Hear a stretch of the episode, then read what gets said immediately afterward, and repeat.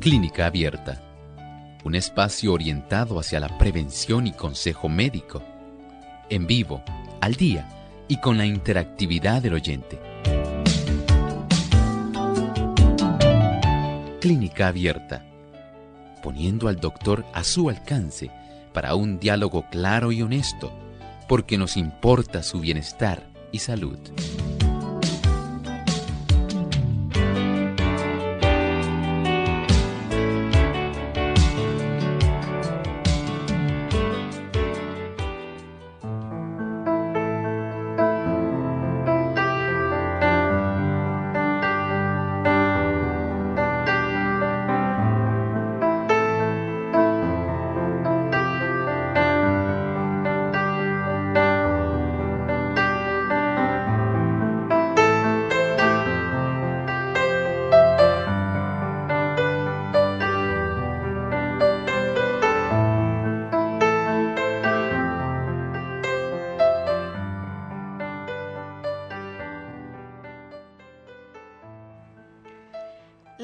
Porfiria cutánea tardía es una variedad de porfiria hepática bastante frecuente y que afecta la piel.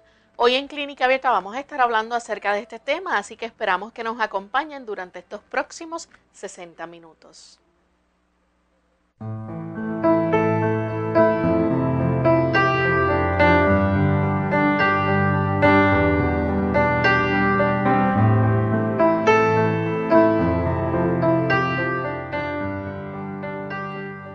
Saludo muy cordial a nuestros amigos de Clínica Abierta. Nos sentimos muy contentos nuevamente de tener esta oportunidad para llegar a cada uno de ustedes con un tema sumamente interesante y que esperamos que nos acompañen durante la discusión del mismo. Como siempre contamos con la colaboración del doctor Elmo Rodríguez, que está vía telefónica. Adelante doctor, saludos, bienvenido. Saludos cordiales, Lorraine. Saludos también a todos los amigos que están con nosotros enlazados aquí a Clínica Abierta. Nos complace mucho el tenerles aquí con nosotros en esta edición y esperamos que ustedes puedan sencillamente eh, ser bendecidos por el programa de este día. Así es, y queremos también aprovechar y saludar a todos nuestros amigos televidentes, aquellos que nos permiten entrar a sus hogares a través de la señal de Salvación TV, canal 8.3, 8.4, a los amigos también que nos permiten llegar hasta sus oficinas y en otros lugares, gracias también a la señal de la verdad presente en Trinidad, Nicaragua. Y aquellos que nos siguen a través del Facebook, también le damos una cordial bienvenida y les saludamos con mucho cariño. Hoy nuestro saludo especial también va para nuestros amigos oyentes que nos escuchan en el país de Colombia a través de las emisoras Gospel Radio Internacional, sígueme 96.5 y sus repetidoras en Arauquita, Fortultame, en Arauca, Saraveno, también en la iglesia de Barranquí. Así que para todos nuestros amigos en Colombia, un cariñoso saludo. Vamos en esta hora a compartir con ustedes el pensamiento saludable de hoy. El pensamiento saludable para hoy es muy interesante. Nos dice así, no basta comprender la amorosa bondad de Dios ni percibir la benevolencia y la ternura paternal de su carácter. No basta discernir la sabiduría y la justicia de su ley y ver que está fundada sobre el eterno principio del amor de Dios. El apóstol Pablo veía todo esto cuando exclamó, estoy de acuerdo en que la ley es buena, la ley es santa y que el mandamiento es santo, justo y bueno. Pero en la amargura de su alma agonizante y desesperada añadió, pero yo soy meramente humano y estoy vendido como esclavo al pecado. Ansiaba la pureza y la justicia que no podía alcanzar por sí mismo y clamó, soy un pobre miserable. ¿Quién me librará de este cuerpo mortal? El Señor, en su infinito amor, ha estado tratando de llamar nuestra atención constantemente a su gran benevolencia, pero no solamente a su benevolencia, sino también a su gran poder que tiene para transformar vidas, para rescatarnos de, ese, de esa condición en la cual el hombre natural se encuentra, imposibilitado de obedecer a Dios por su fuerza. El Señor afortunadamente ha dado la razón de la salida para esto y se encuentra solamente en Jesucristo. Querido amigo, hay que reconocer que el hombre por sí solo es capaz de agradar a Dios. Tan solo cuando nosotros recurrimos al remedio dado por Dios es cuando tenemos la salida a nuestra triste condición. Y esa salida es Jesucristo. Gracias, doctor, por compartir con nosotros ese pensamiento. Vamos entonces en esta hora a compartir con los amigos el tema de hoy y les pedimos que estén pendientes porque a partir de la segunda pausa estaremos entonces actualizando la información con relación al coronavirus o COVID-19.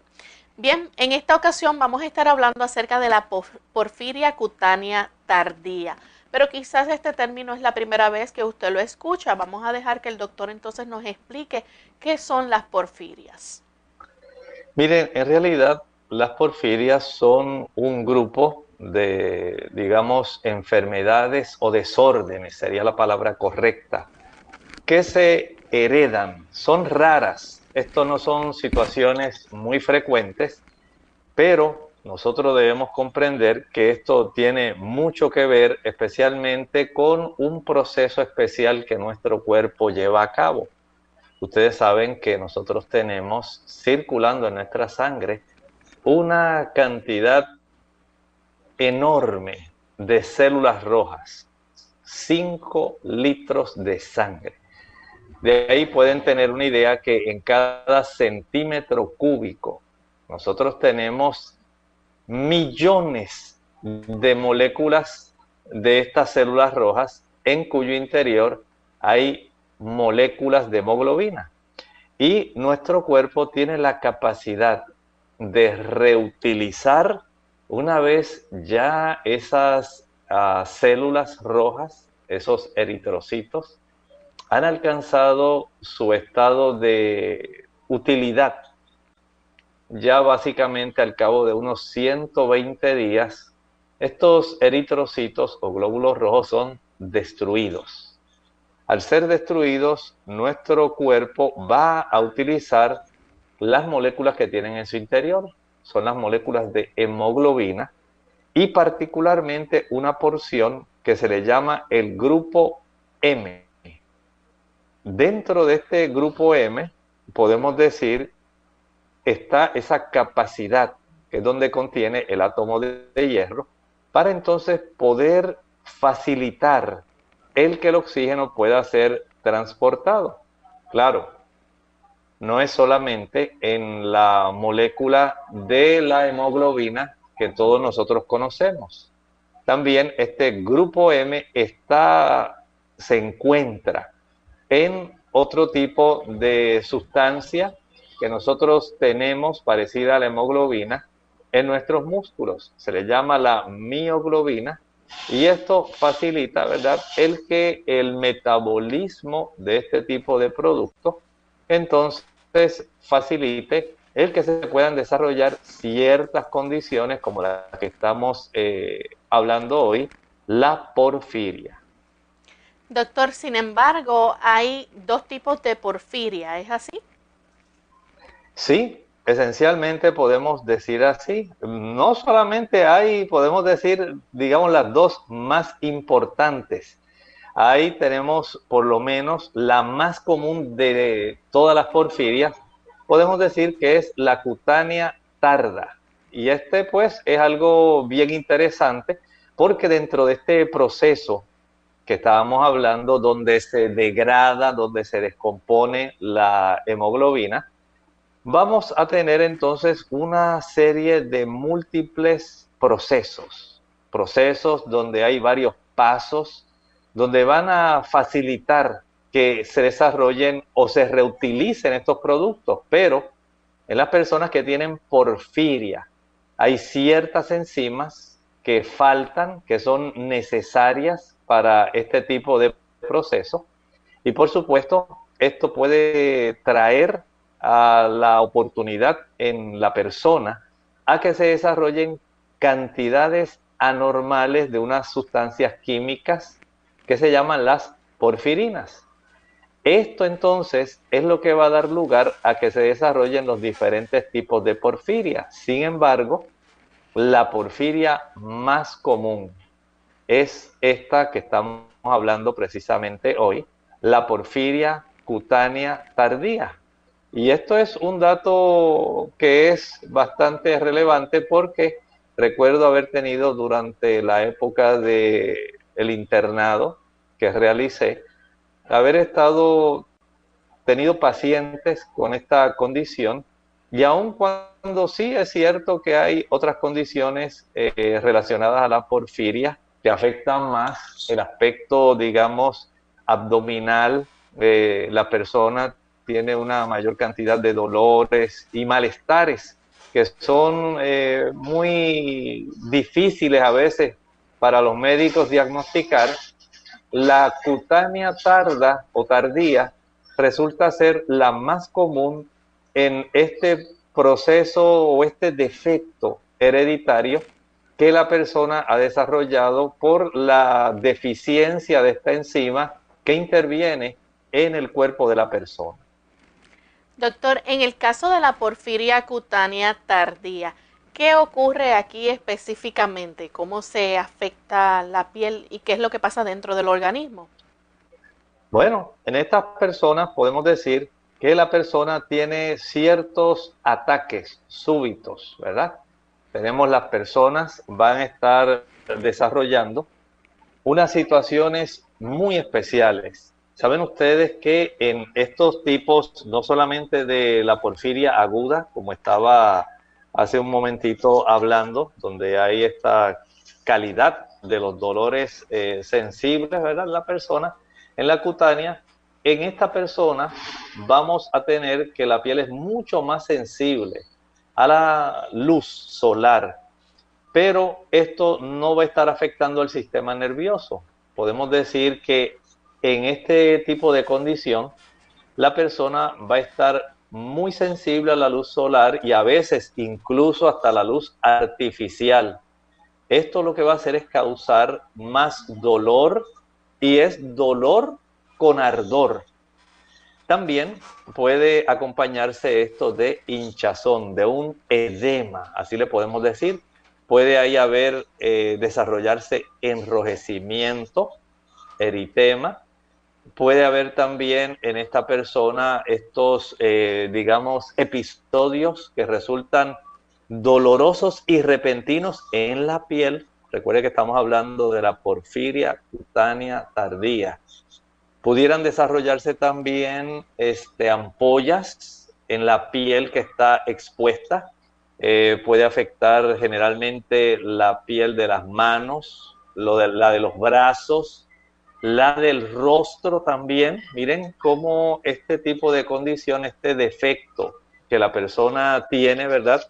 En el metabolismo de este tipo de producto, que son las porfirinas. Eso es parte de este proceso de, digamos, reutilización. Se desarrollan entonces este tipo de situaciones. Y siendo que la porfiria cutánea es una de las más frecuentes, pues noten cómo la persona con esta condición va a tener la piel más delgada, su piel va a ser más frágil y por supuesto esta persona va a manifestar cambios de color en la pigmentación de la piel. Además de eso, puede esta persona desarrollar picor, también puede desarrollar un crecimiento excesivo de cabello en las zonas que son afectadas y por supuesto, como parte del problema, la persona también, al tener una gran cantidad de estas porfirinas, que son, digamos, químicos en el proceso de la degradación de, eh, digamos, el grupo M, pues va a desarrollar orina de un color rojo o marrón. Esto es parte, ¿verdad?, de todo este proceso del cuadro clínico de lo que corresponde a la porfiria cutánea. Bien, vamos en esta hora a hacer nuestra primera pausa y al regreso continuaremos hablando más sobre este interesante tema, así que no se despeguen de nuestra sintonía que volvemos en breve. Cáncer de la piel. Hola, les habla Gaby Zabalúa Godard con la edición de hoy de Segunda Juventud en la Radio, auspiciada por AARP. Los latinos venimos en todos los colores y es el color lo que nos hacía pensar que estábamos asegurados contra el cáncer de la piel. Seguramente los latinos que son rubios con ojos claros saben que están a riesgo de contraer cáncer de la piel si sufren de quemaduras de sol, pero muchos hispanos creemos que la piel trigueña nos protege. Un estudio de la Universidad de California del Sur advierte que los latinos están siendo diagnosticados con melanoma, el peor tipo de cáncer de la piel y se les está encontrando tumores grandes. Las personas con tumores más pequeños o más nuevos sobreviven unos 10 años, pero las personas que tienen tumores grandes solo tienen un 40% de posibilidades de sobrevivir. Aunque el número de latinos diagnosticados aún sigue siendo bajo, la tasa se ha triplicado en los últimos 15 años. Los investigadores creen que los latinos generalmente no conocen los factores de riesgo. Miles Cockburn, el autor del estudio, dice que hay que dar publicidad a esta información para que la gente pueda aprender a hacerse su propio examen y someterse a una revisión médica. El patrocinio de AARP hace posible nuestro programa. Para más información, visite www.aarpsegundajuventud.org www.aarpsegundajuventud.org los beneficios de la vitamina B2 o riboflavina, esta vitamina hidrosoluble es vital para el crecimiento e importante en la reproducción celular y ayuda a producir glóbulos rojos sanos. Mantiene además la buena salud de la piel, las uñas y el cabello. Incluso es muy probable que ayude a la memoria, ya que las personas mayores que tienen niveles normales de vitamina B2 mantienen vivos sus recuerdos.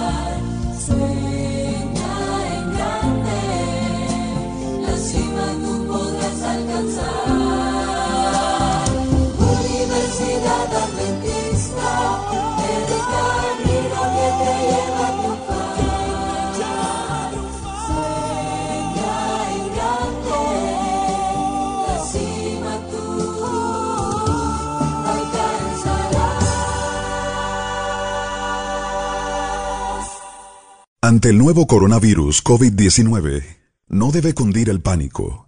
Pandemia no es un sinónimo ni de muerte ni de virus mortal. Esto no significa que vamos a morir todos. El mensaje es, la vacuna eres tú. Según cómo te comportes, podemos evitar la propagación del virus. Este es un mensaje de esta emisora.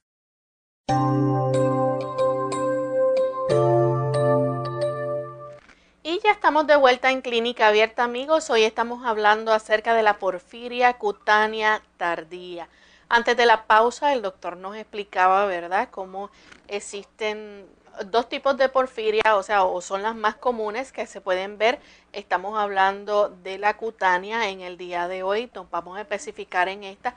Sin embargo, pues también está la que tiene que ver con los nervios, que está así, pues entonces eh, afecta más el sistema nervioso. Pero antes de la pausa, el doctor nos decía, ¿verdad?, cómo un paciente este, va a estar experimentando diferentes síntomas eh, en su piel, como ampollas, picazón, el doctor nos habló también de cómo cambia el color de su orina. Así que son diferentes señales que vamos a estar observando de una persona entonces que tiene la porfiria cutánea tardía. Pero hay otros síntomas. ¿Es así, doctor?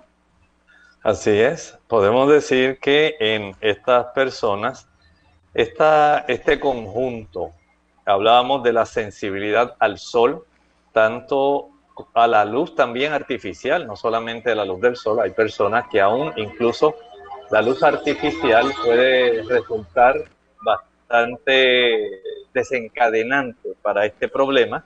Añádele a eso el edema, la hinchazón que la persona va a estar desarrollando, el desarrollo también de dolor que va a ocurrir en esta persona, las ampollas, la piel delgada y frágil, la picazón y ese crecimiento excesivo de cabello en estas zonas afectadas. En términos generales, podemos decir que este es el cuadro clínico más frecuente que se va a desarrollar. Doctor, entonces, cuando la persona comienza a ver estos, estas señales o estos síntomas de porfiria, es, es importante tener el diagnóstico correcto, ¿verdad? Porque se pueden ser similares los, las señales a quizás otros tipos de trastornos. Es así, es así. Recuerden que estábamos hablando que aun cuando esta es una de las formas más frecuentes, afortunadamente podemos decir que es de las más benignas, porque sí entendemos que hay ampollas, hay dolor, molestias en la piel, pero recuerden que la otra forma más común, que es la porfiria aguda, en realidad esta pues va a tener otro cuadro que no es, digamos, tan benigno como este. En ese otro pues habla, va a haber un dolor abdominal muy intenso, va a haber dolor en el pecho, dolor en la espalda, estreñimiento, diarrea, náuseas y vómitos, dolores musculares generales, hormigueo, entumecimiento, debilidades, parálisis, además, por supuesto, de la orina, que va a seguir siendo color roja, o marrón, que es parte del procesamiento de estos químicos eh, de las porfirinas, ¿verdad? Eh, producto de la degradación del grupo M. También problemas respiratorios, latidos irregulares del corazón, presión alta y en algunos casos se desarrollan también convulsiones. Noten entonces cómo podemos decir que prácticamente la forma más benigna, afortunadamente, es esta porfiria cutánea tardía y desde ese punto de vista, básicamente el cuadro clínico más bien se enfoca casi exclusivamente a la piel. Doctor, ¿y se conoce cuál es la causa para que se desarrolle entonces este tipo de porfiria cutánea? Bueno, podemos decir, como estábamos hablando, que hay una deficiencia, ¿verdad?, dentro del procesamiento de este tipo de producto, digamos, porque la deficiencia de estas enzimas es un problema en la producción del grupo hemo. Y este hemo, como es un componente de la hemoglobina, que ayuda, como estábamos hablando hace un momento, a que se transporte el oxígeno desde los pulmones a todas las partes del cuerpo. Y siendo que ocurre este tipo de situación donde no tenemos las enzimas eh, suficientes, hay una deficiencia, entonces esto va a determinar el tipo específico de el problema que se va a estar desarrollando. Y en este caso pues estamos hablando de la porfiria cutánea. Y estas porfirinas al no poder ser procesadas adecuadamente ¿saben lo que va a estar ocurriendo? Van a comenzar a acumularse en la piel. Y cuando este tipo de químicos se acumula en la piel, entonces la persona al exponerse a la luz va a comenzar a tener el cuadro clínico que estábamos hablando. Esto es precisamente la acumulación de este tipo de químicos, las porfirinas, las que eventualmente van a hacer que haya daño al sistema nervioso.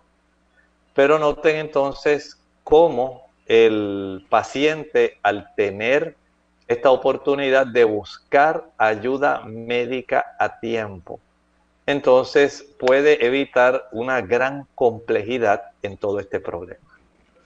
Bien, Doctor, además de esto, también eh, se pudiera decir que esto es un problema quizás eh, genético, hereditario.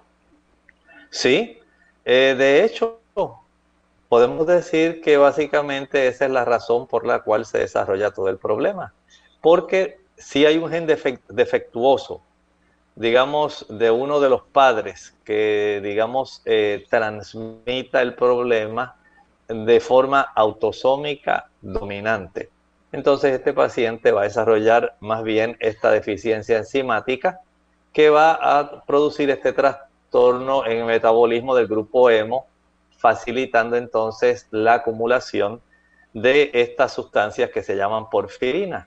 También puede haber un patrón defectuoso donde ambos padres están aportando genes que sean más bien autosómicos recesivos, pero cuando los dos tienen el mismo tipo de defecto, entonces se manifiesta casi en un 25% de los casos la oportunidad de que se pueda desarrollar este problema. Desde ese punto de vista podemos decir que el tener este gen o autosómico dominante o dos que sean autosómicos recesivos, uno que provenga de cada padre, da la oportunidad al desarrollo de esta situación. ¿A cómo se le denomina o, o, por qué se denomina cuando es una porfiria latente? ¿Qué significa esto? Bueno, esto es más bien solo cuando se ha heredado un gen o genes que pueden causar porfiria no necesariamente significa que usted la va a desarrollar en forma de signos y síntomas. Podría entonces desarrollarse eso que estás hablando ahora, Lorraine, lo que se llama la porfiria latente, y la persona tiene el potencial de poder desarrollar porfiria, pero esta no se manifiesta, es decir, nunca llega a presentar síntomas ni se le desarrollan las ampollas, ni se le oscurece la piel, ni crece el cabello, ni hay problemas al acumularse en la piel y desarrollar problemas, situaciones nerviosas. Todo esto básicamente es inexistente, aunque la persona carga el gen, este no se manifiesta de tal manera que este es el caso de la mayoría de las personas que son más bien portadores de genes anormales. Tienen el potencial de desarrollarla, pero en realidad no se desarrollan. Digamos que la persona tiene un gen autosómico recesivo. Ya usted tiene el gen, pero por provenir solamente de uno de los padres, entonces no se da la manifestación, hay el defecto, pero sencillamente está ahí dormido, está latente, no se manifiesta, por lo tanto la persona no va a desarrollar esa, ese cúmulo de características que estábamos hablando, ya sea ni lo va a desarrollar en términos de porfiria generalizada, la que conlleva mucho dolor abdominal, y tampoco va a desarrollar esta otra de porfiria cutánea. De tal manera que está dormido ese gen no se manifiesta generalmente cuando es autosómico recesivo que proviene de un solo de los padres. Bien, vamos en esta hora a hacer nuestra segunda pausa. Cuando regresemos continuaremos platicando con el doctor sobre este tema y si ustedes tienen alguna pregunta la pueden compartir con nosotros. Ya volvemos.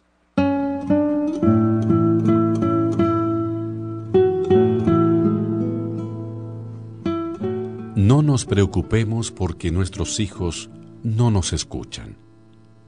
Preocupémonos porque ellos siempre nos están observando.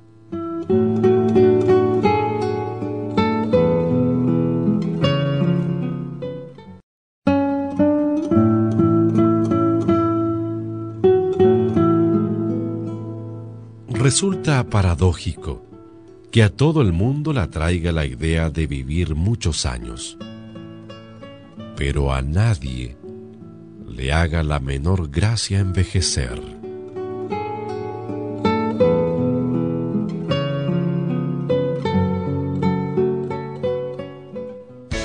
Unidos con un propósito, tu bienestar y salud. Es el momento de hacer tu pregunta llamando al 787 303-0101 para Puerto Rico. Estados Unidos 1866-920-9765 y llamadas internacionales al 787-763-7100 o al 787-282-5990. Clínica Abierta, trabajando para ti. Ante el nuevo coronavirus COVID-19, nuestra actitud debe ser no colapsar los sistemas de salud. Debemos reconocer los síntomas y llevarnos de las instrucciones que está ofreciendo el Ministerio de Salud Pública. El mensaje es, la vacuna eres tú. Según cómo te comportes, podemos evitar la propagación del virus. Este es un mensaje de esta emisora. Clínica Abierta. Ya estamos de vuelta en Clínica Abierta, amigos. Continuamos con este interesante tema hoy en nuestro programa de la porfiria cutánea tardía. Bien, eh, antes de la pausa, el doctor nos estaba hablando, ¿verdad?, de cómo esto puede ser eh, genéticamente transmitido, ¿verdad?, a los pacientes. Sin embargo, también está el hecho de que pueda ser adquirido. Pero antes de continuar con este tema, vamos a dejar que el doctor nos ponga al día en cuanto a la información del coronavirus o COVID-19. Muchas gracias. Por lo menos tenemos dos datos que queremos resaltar de lo que hasta ahora se ha estado ventilando en el ambiente médico en general. Número uno es que se ha encontrado que aquellas personas que desarrollaron anticuerpos, ¿verdad? Para la presencia de este virus, en muchos casos ya a los seis meses no hay registro en el cuerpo. Y usted me dirá, doctor, pero es que eso todavía no han pasado tanto tiempo. Recuerden que ya hubo personas que empezaron en el área de Wuhan, en China, con este problema. Y se ha estado observando que ya al cabo de ciertos meses no hay presencia de estos eh, básicamente anticuerpos, de tal manera que la persona no está desarrollando un tipo de inmunidad permanente. Y esto está levantando algunas situaciones interrogantes en muchos médicos, especialmente los infectólogos. Si será que la persona puede adquirir el COVID dos veces. Usted piensa en esto, son cosas curiosas, raras, porque así como usted no desarrolla un tipo de inmunidad permanente contra la gripe, sino las personas no estarían sufriéndolas, muchas de ellas casi anualmente. Y siendo que este es un coronavirus, se está observando este tipo de fenómeno y se puede esperar, de acuerdo a lo que se está observando, que las personas al cabo de ciertos meses ya no tengan algún tipo de protección contra el virus. Por otro lado, también se está dando una particular atención en los países donde ya se está facilitando el que se reabran los comercios, aunque sea de una manera restringida, pero ya hay un movimiento mayor de personas. Se está llamando la atención a que pudiera ocurrir una diseminación silente es decir, aquellas personas que aparentemente son portadores asintomáticos de este virus, pudiera entonces facilitar gracias a que muchas personas se han desbocado directamente a reunirse en piscinas, en playas, en centros comerciales pues no tome las precauciones debidas y se pueda facilitar el que aquellas personas que no tienen ningún tipo de sintomatología pudieran estar entonces diseminándolo. Recuerde que el 80% de las personas que eh, portan este virus no presentan síntomas. Así que hay que ser muy cuidadoso en este aspecto. Bien, gracias doctor por la información. Vamos entonces a continuar con el tema que tenemos hoy día sobre la porfiria cutánea tardía.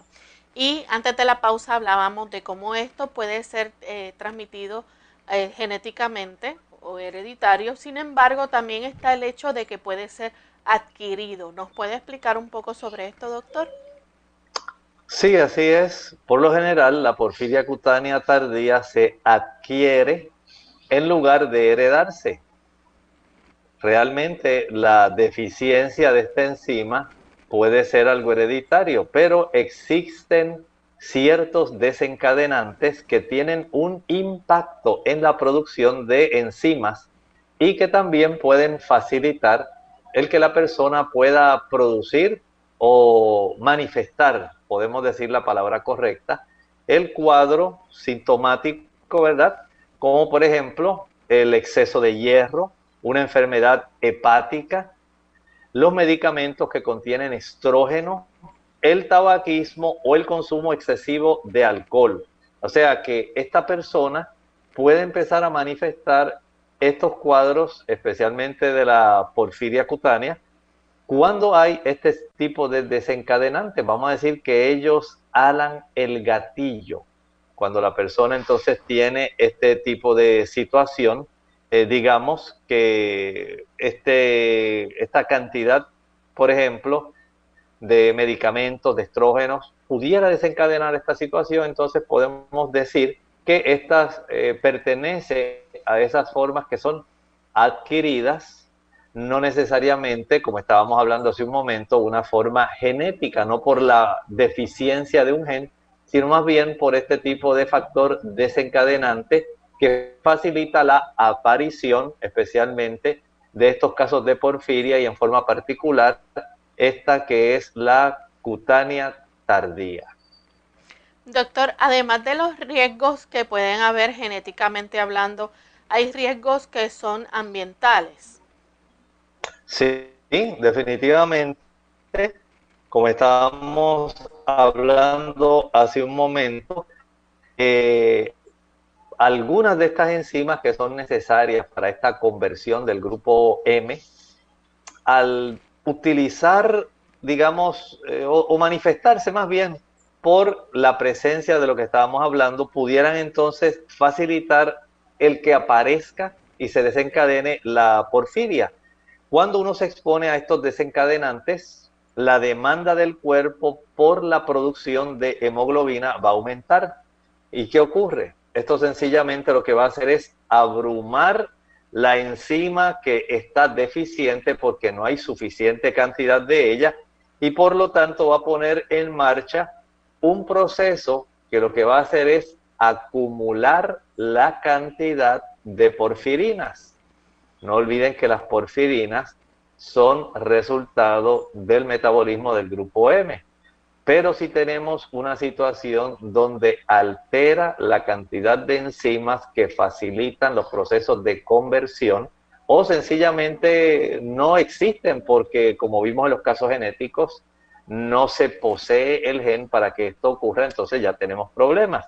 Y algunos ejemplos de estos desencadenantes, como estábamos hablando, por ejemplo, un exceso de exposición a la luz solar Ahí tenemos una. Otros pueden ser los medicamentos, especialmente podemos pensar en las hormonas. Recuerde que estamos hablando ahora de factores que pueden abrumar la cantidad de este tipo de enzimas y al no facilitar que estas enzimas que convierten el grupo M o hemo en las porfirinas, entonces se desarrolla el proceso de la porfiria.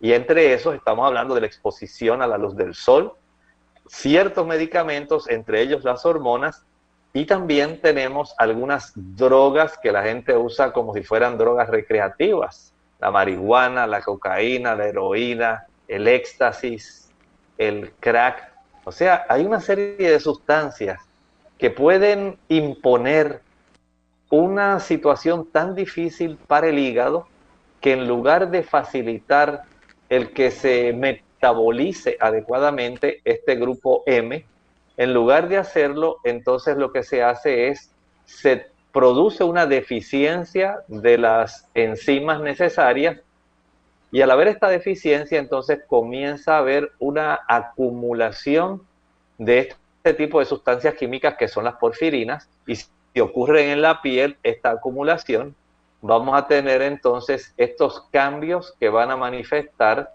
ese acúmulo y que van a hacer que la persona sea mucho más sensible, especialmente cuando se expone a la luz solar o a sustancias que pueden facilitar el desarrollo de ampollas.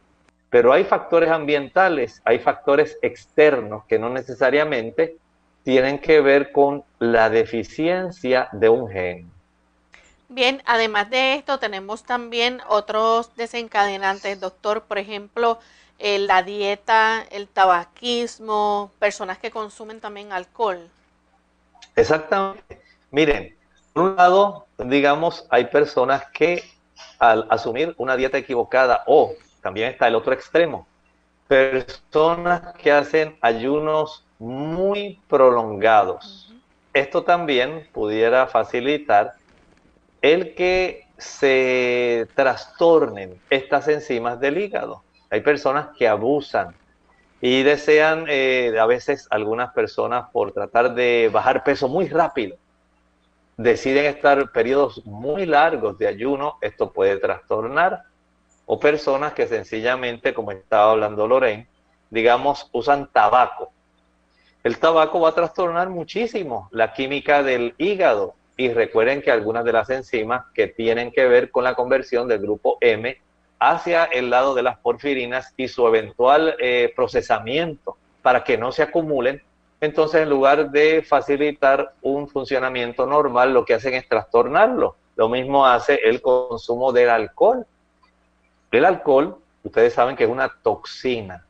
Esta toxina va a distraer el hígado de los procesamientos normales que él tiene que llevar a cabo. En este caso, tiene ahora el hígado que encargarse de procesar un veneno, porque el alcohol es un veneno, es una toxina.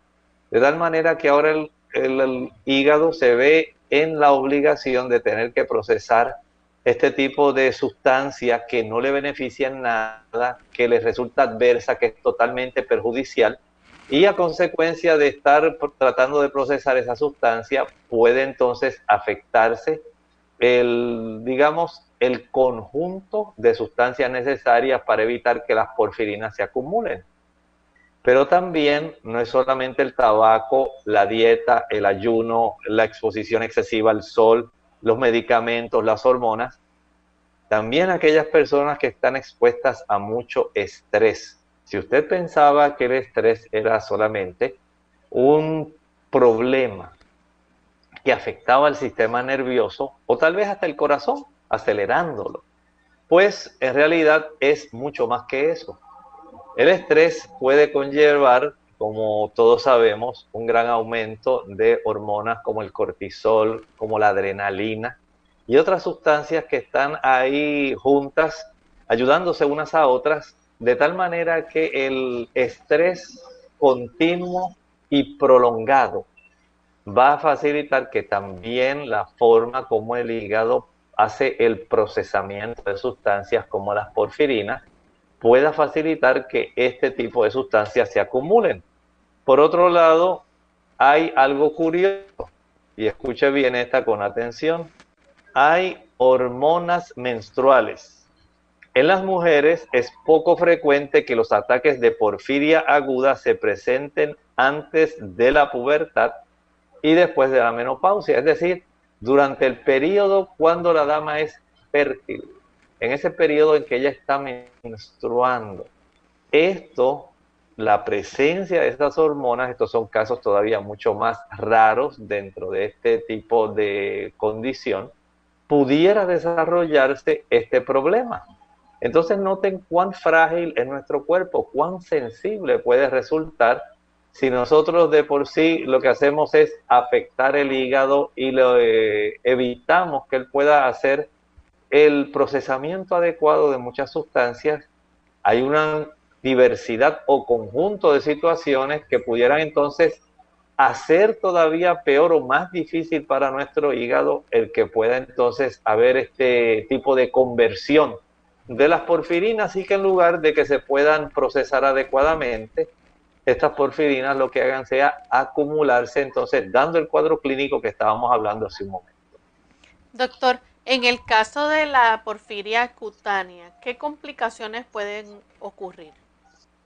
Bueno, tenemos algunas complicaciones, por ejemplo, en las porfirias cutáneas se pueden producir lesiones permanentes de la piel.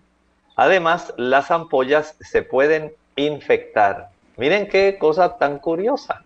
Usted pensaba que era tan solo la acumulación de este tipo de sustancias a nivel de la piel, pero no es solamente la acumulación de estas sustancias eh, el que vaya a desarrollar la persona, solamente las ampollas. Como dijimos, la persona va a estar más sensible a la luz del sol o a la luz artificial, va a desarrollar la hinchazón, el edema, va a desarrollar el enrojecimiento, va a desarrollar dolor porque la acumulación de estas porfirinas va a irritar los nervios que están en la superficie de la piel y entonces se van a desarrollar las ampollas. La piel se va a tornar más frágil, va a estar más delgada, se va a desarrollar la pigmentación y esto pues va a facilitar que estas ampollas se infecten, la piel va a ser mucho más delgadita.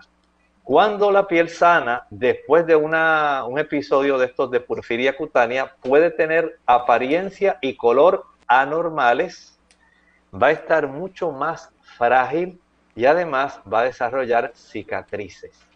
Miren lo que puede ocurrir dentro de las porfirias cutáneas cuando se exponen a alguno de estos desencadenantes que estábamos hablando.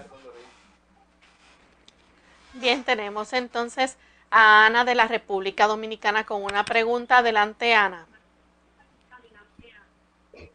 Buenos días, eh, Dios te le bendiga.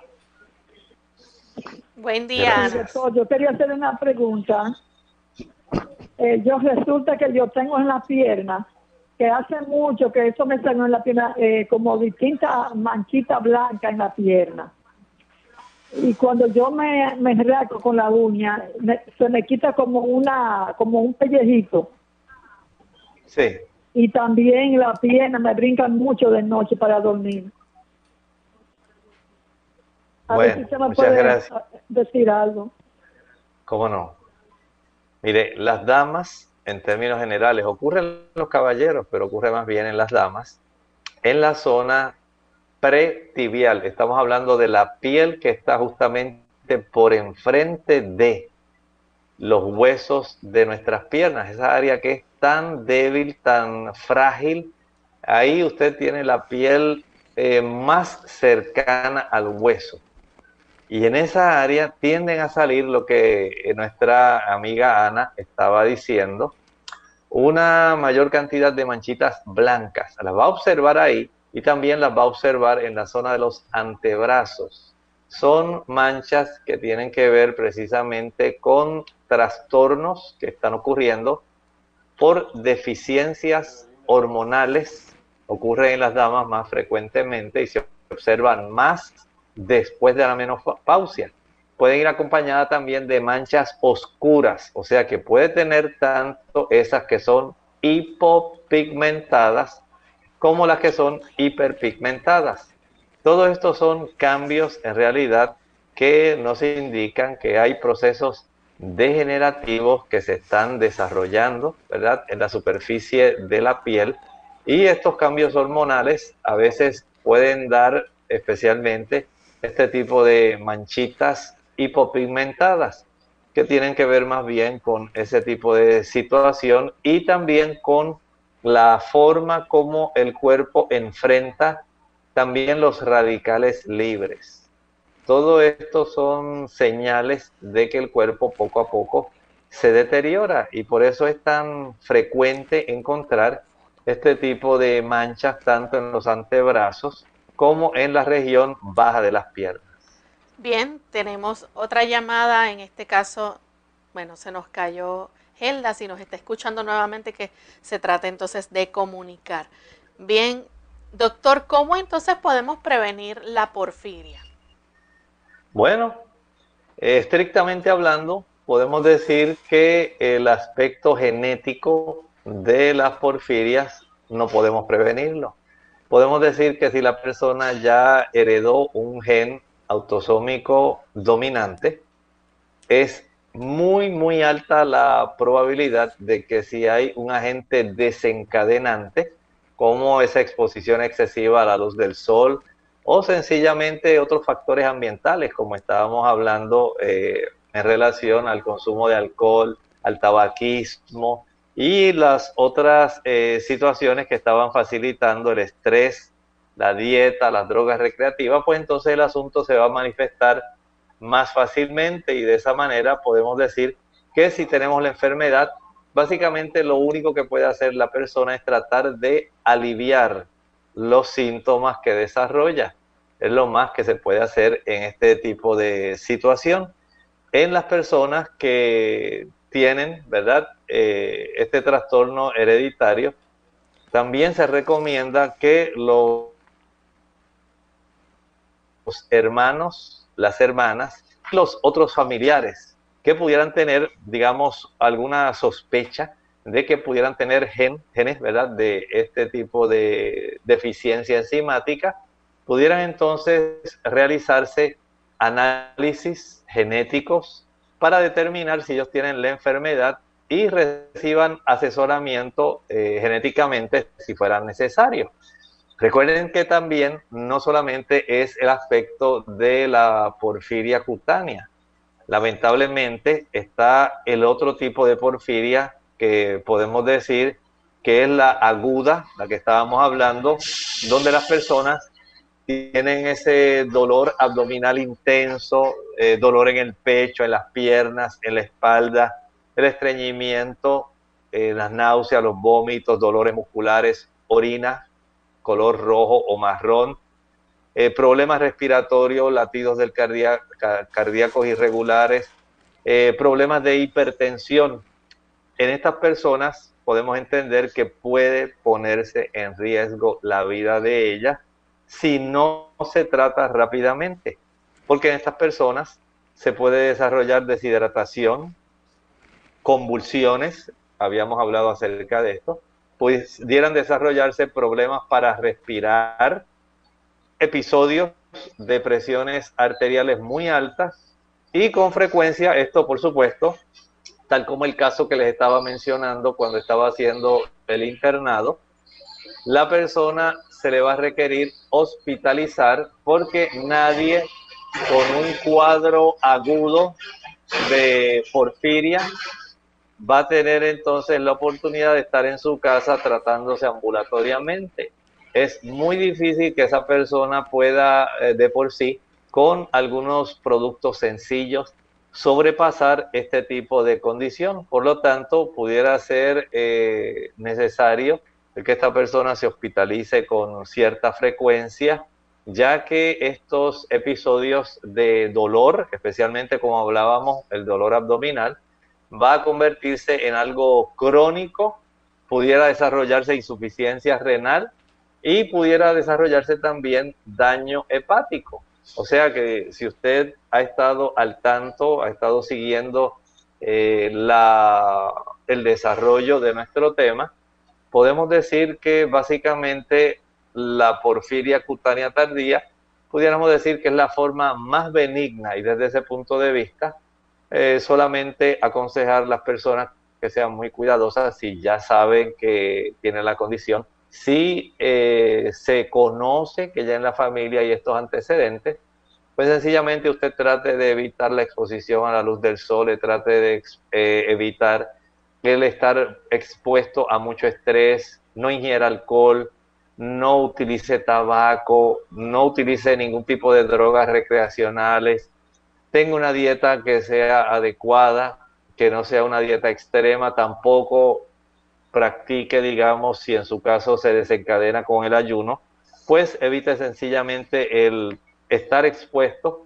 a este tipo de situación que ponga en estrés al cuerpo, de tal manera que entonces usted se pueda beneficiar. Bien, ya prácticamente hemos llegado al final de nuestro programa.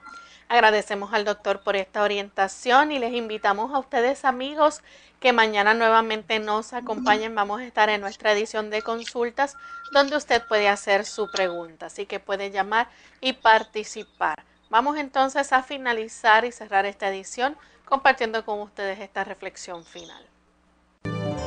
Hay amonestaciones que son muy serias y entre ellas podemos encontrar esta que hace el apóstol Pedro en su segunda carta, en el capítulo 3. Y miren lo que dicen los versículos 3 y 4. Sabiendo primero esto, que en los postreros días vendrán burladores andando según sus propias concupiscencias y diciendo, ¿dónde está la promesa de su advenimiento? Porque desde el día en que los padres durmieron, todas las cosas permanecen así como desde el principio de la creación.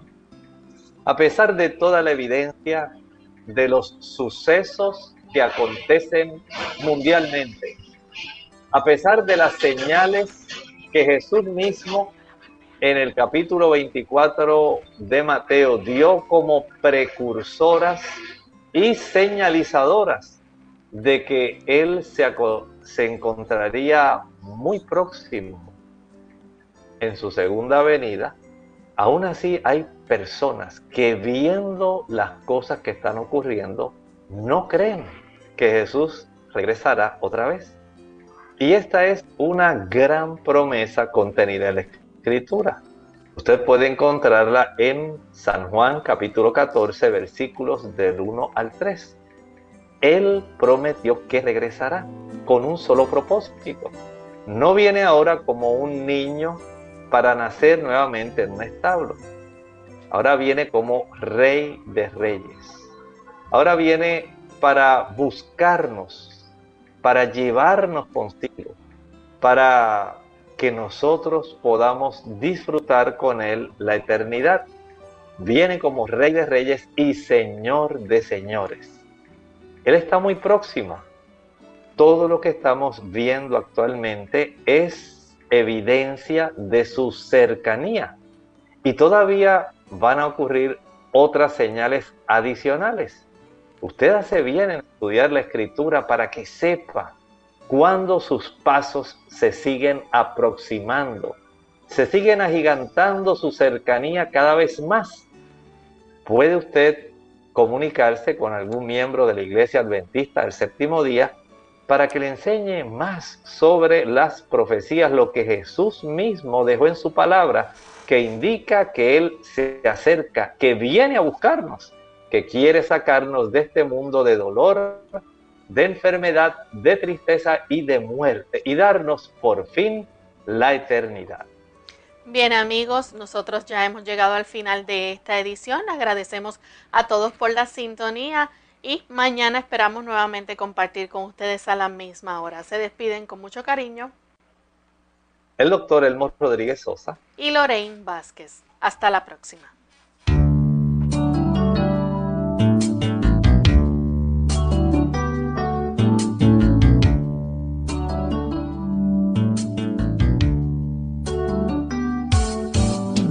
Clínica Abierta. No es nuestra intención sustituir el diagnóstico médico.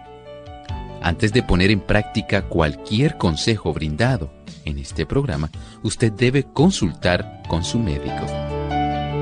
Hasta la próxima.